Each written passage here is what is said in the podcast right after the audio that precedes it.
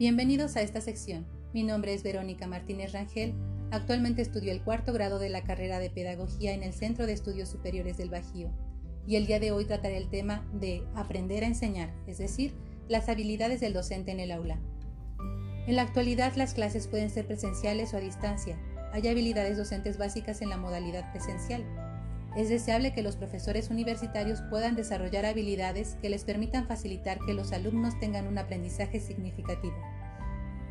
Primero, es indispensable entender que una habilidad docente se compone de una secuencia de conductas que realiza el profesor, que tienen además un objetivo específico y que están avaladas por un principio psicológico que les proporciona y da sentido. Estas habilidades son básicas en la actividad del profesor dentro de una institución. A través de ellas se logra que los alumnos aprendan antes de lo que se espera, en grado mayor y además con mejor calidad. Es seguro que existen profesores que tienen grandes conocimientos, pero hay ocasiones en que se les dificulta que los alumnos se apropien de estos porque carecen de herramientas que faciliten este proceso.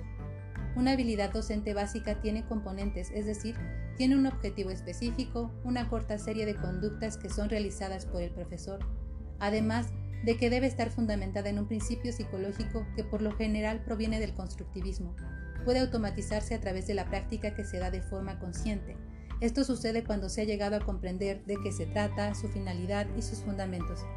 Según Sánchez 2010, existe un listado actualizado de 28 habilidades docentes básicas. Por cuestiones de tiempo no es posible explicarlas todas. Una de las habilidades es el uso de las claves instruccionales. Cuando es mayor el nivel escolar de los alumnos, da mejores resultados. Sus finalidades son dar descanso a los alumnos, propiciar un ambiente positivo, realizar condicionamientos clásicos de forma que posteriormente la clave instruccional les permita a los alumnos recordar y reconocer información.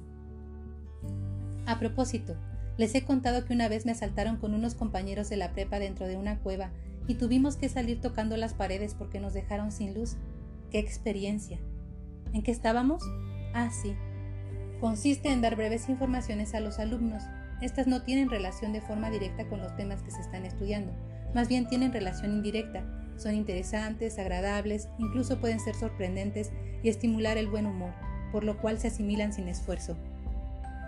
El profesor decide cuántas y en qué momento usarlas, ya que si usa demasiadas la clase puede ser muy divertida pero no se avanza en los contenidos propios de la materia. Si no se usa la materia puede volverse tediosa y pesada. Esto puede resultar en un condicionamiento clásico que provoque aversión por el profesor y después por la materia. Lo recomendable es utilizarlas una o dos veces por clase. Un profesor con experiencia puede darse cuenta cuándo es adecuado utilizarlas. A un profesor novato se le recomienda prepararlas e incluirlas en su planeación. Una clave instruccional puede ser una anécdota propia o de otros, un dato cultural que nada tiene que ver con el tema o un estímulo humorístico que puede ser un chiste, una ironía o algo con doble sentido. Lo ideal es que dure de 2 a 3 minutos. Los pasos para incluirla en la clase son los siguientes. Mencionar las palabras a propósito u otras parecidas, dar una descripción y por último la pregunta ¿dónde nos quedamos? o ¿dónde estábamos? Ser o no ser, esa es la cuestión. Otra habilidad docente es hacer preguntas inteligentes, ya que éstas producen desarrollo intelectual y ayudan a aprender más rápidamente, en mayor cantidad y mejor. Un profesor sabe hacer preguntas cuando conoce la finalidad que tienen, cómo mejorarlas y una serie de criterios psicológicos respecto a ellas. Cuando se pregunta al comienzo de la clase se obtiene información acerca de los conocimientos previos, datos que ayudan a saber el grado de seguimiento que los alumnos le dan a la materia, ayuda a llamar la atención y lleva a la inclusión del alumno. Durante la clase, las preguntas ayudan a saber el grado en que los alumnos comprenden los conceptos, a detectar actitudes, encontrar dudas que no se han dado a conocer, a desarrollar la creatividad y también refuerza la autoestima de los alumnos. Al final de la clase, ayudan a resumir lo que se ha aprendido, pueden comenzar una discusión o un debate, fomentan el pensamiento crítico y permiten repasar lo visto en clase. Hay algunos puntos importantes para mejorar las preguntas. Es importante el verbo que se usa, tener las preguntas preparadas y escritas, un adecuado tiempo de espera para la respuesta, incluir en las respuestas a todo el alumnado, trabajar con respuestas incompletas o incorrectas, el parafraseo de preguntas formuladas, invitar a participar al alumnado que por lo general no lo hace. Se puede realizar la actividad de que todos los alumnos formulen preguntas y posteriormente otros la responden. Antes de alguna actividad se pueden hacer preguntas referentes a los objetivos que se persiguen. Para hacer buenas preguntas se toma en cuenta la taxonomía revisada de Bloom, donde es importante recordar, comprender, aplicar, analizar, evaluar y crear. También pueden usarse diferentes tipos de preguntas, es decir, analíticas, creativas y prácticas. Las respuestas que da el profesor a las preguntas de los alumnos pueden ayudar en mayor o en menor grado al aprendizaje del alumno. Se pueden identificar los siguientes pasos. Número 1. Hacer una pregunta. Número 2. Dar unos segundos de silencio que tienen la función de que los alumnos puedan procesar y buscar información en su memoria. Número 3. Elegir a quién contestará. Número 4. Dar retroalimentación a la respuesta. La interacción visual. Es importante que en una clase o actividad haya interacción visual con cada alumno varias veces. Esto es más difícil si el grupo es numeroso. Es importante mirar a cada alumno en específico, ya que esta acción lo hace sentir importante, muestra interés en su aprendizaje y lo motiva a poner atención. Es una regla que no se debe sostener la mirada un tiempo mayor de 3 segundos, ya que si se alarga puede producir efectos adversos, ya que desconcierta al alumno. Sí, se me hace que le gusta al maestro de informática. Me ve demasiado. Para interrumpir la mirada es importante mirar hacia abajo. El hacerlo hacia arriba da a demostrar falta de interés y puede provocar confusión.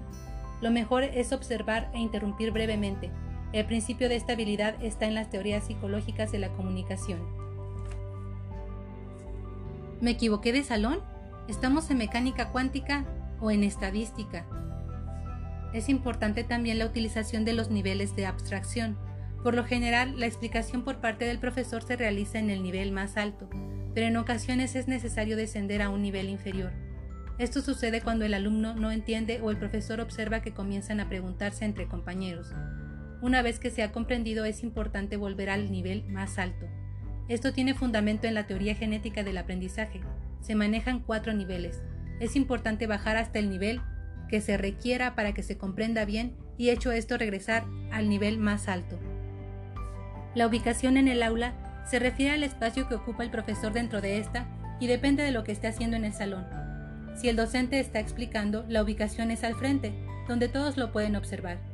Esto con la finalidad de que pueda darse cuenta si tanto la información que se da de forma oral y también a través de los gestos es comprendida. Si se le ha hecho una pregunta al docente, debe ubicarse en el extremo opuesto a quien pregunta, para que todos los alumnos se sientan incluidos si se han formado equipos o los alumnos están trabajando de forma individual, es importante que el profesor se desplace por el salón para observar el trabajo o para resolver dudas de los alumnos. Usen la habilidad tortuga. Caminar lento demuestra seguridad. Es importante no invadir el espacio del otro y tener una distancia correcta. Que no incomode, pero que también no dé la impresión de que se margina a alguien. Cuando se da un refuerzo positivo a algún alumno, es importante acercarse, ya que esto aumenta el interés del alumno, hace crecer el agrado y ayuda a fomentar la cooperación. Significa dominio cuando los alumnos están sentados y el profesor está de pie. Esto tiene varias formas de verse. Puede generar un ambiente de armonía cuando se bromea. También muestra que el maestro enseña y los alumnos aprenden. E incluso puede ayudar en lo afectivo. Se fundamenta en las teorías de la comunicación eficaz y en la teoría de campo de Kurt Lewin. Otra habilidad a trabajar es ¡Yepa, yepa, arriba, arriba! Sí, adivinaron, la velocidad de explicación. El alumno procesa la información que le da el maestro. Si ésta se da a través de lecturas o de internet, el alumno va a su ritmo. Si la información la da el profesor o está en un video, la velocidad puede ajustarse. Si no se da el tiempo suficiente para procesar, quedan muchas lagunas. Es importante dar la información nueva de forma gradual y repetirla utilizando palabras diferentes o usar silencios. Para que se dé el tiempo suficiente para su asimilación, lo ideal es decir 120 palabras por minuto.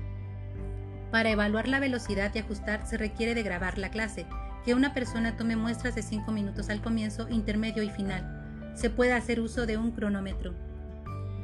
La base psicológica se encuentra en las teorías informativas del aprendizaje y en la teoría del aprendizaje acumulativo. Recapitulando, Las habilidades del docente de las que hablamos son el uso de claves instruccionales, es decir, anécdotas, bromas o datos culturales cortos, de 2 a 3 minutos. Hacer preguntas inteligentes al inicio, durante y al final de la clase, dependiendo de lo que se quiera obtener. La interacción visual. Ver a cada alumno varias veces durante la clase, por máximo 3 segundos cada vez. El uso de los niveles de abstracción. Bajar el nivel cuando haya dudas, explicar y volver al nivel superior. La ubicación en el aula. Depende del momento y de lo que se está haciendo. La velocidad de explicación. Si se explica demasiado rápido, el alumno no puede procesar la información adecuadamente. Para concluir, cuando un docente adquiere habilidades para el trabajo con los alumnos dentro del aula, posibilita que el conocimiento que adquieran los alumnos sea significativo, lo cual implica que es de mayor calidad. Lo realmente interesante es practicar los pasos varias veces y después se dan de forma natural.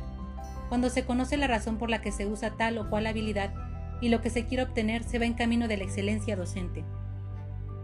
Bueno, me despido y ya saben, cuenten chistes y anécdotas cortas, vean, pero no demasiado, pregunten adecuadamente, expliquen con peras y manzanas si es necesario. Usen los momentos y espacios en el aula y lo más importante, no expliquen al estilo Eminem. Muchas gracias, hasta luego.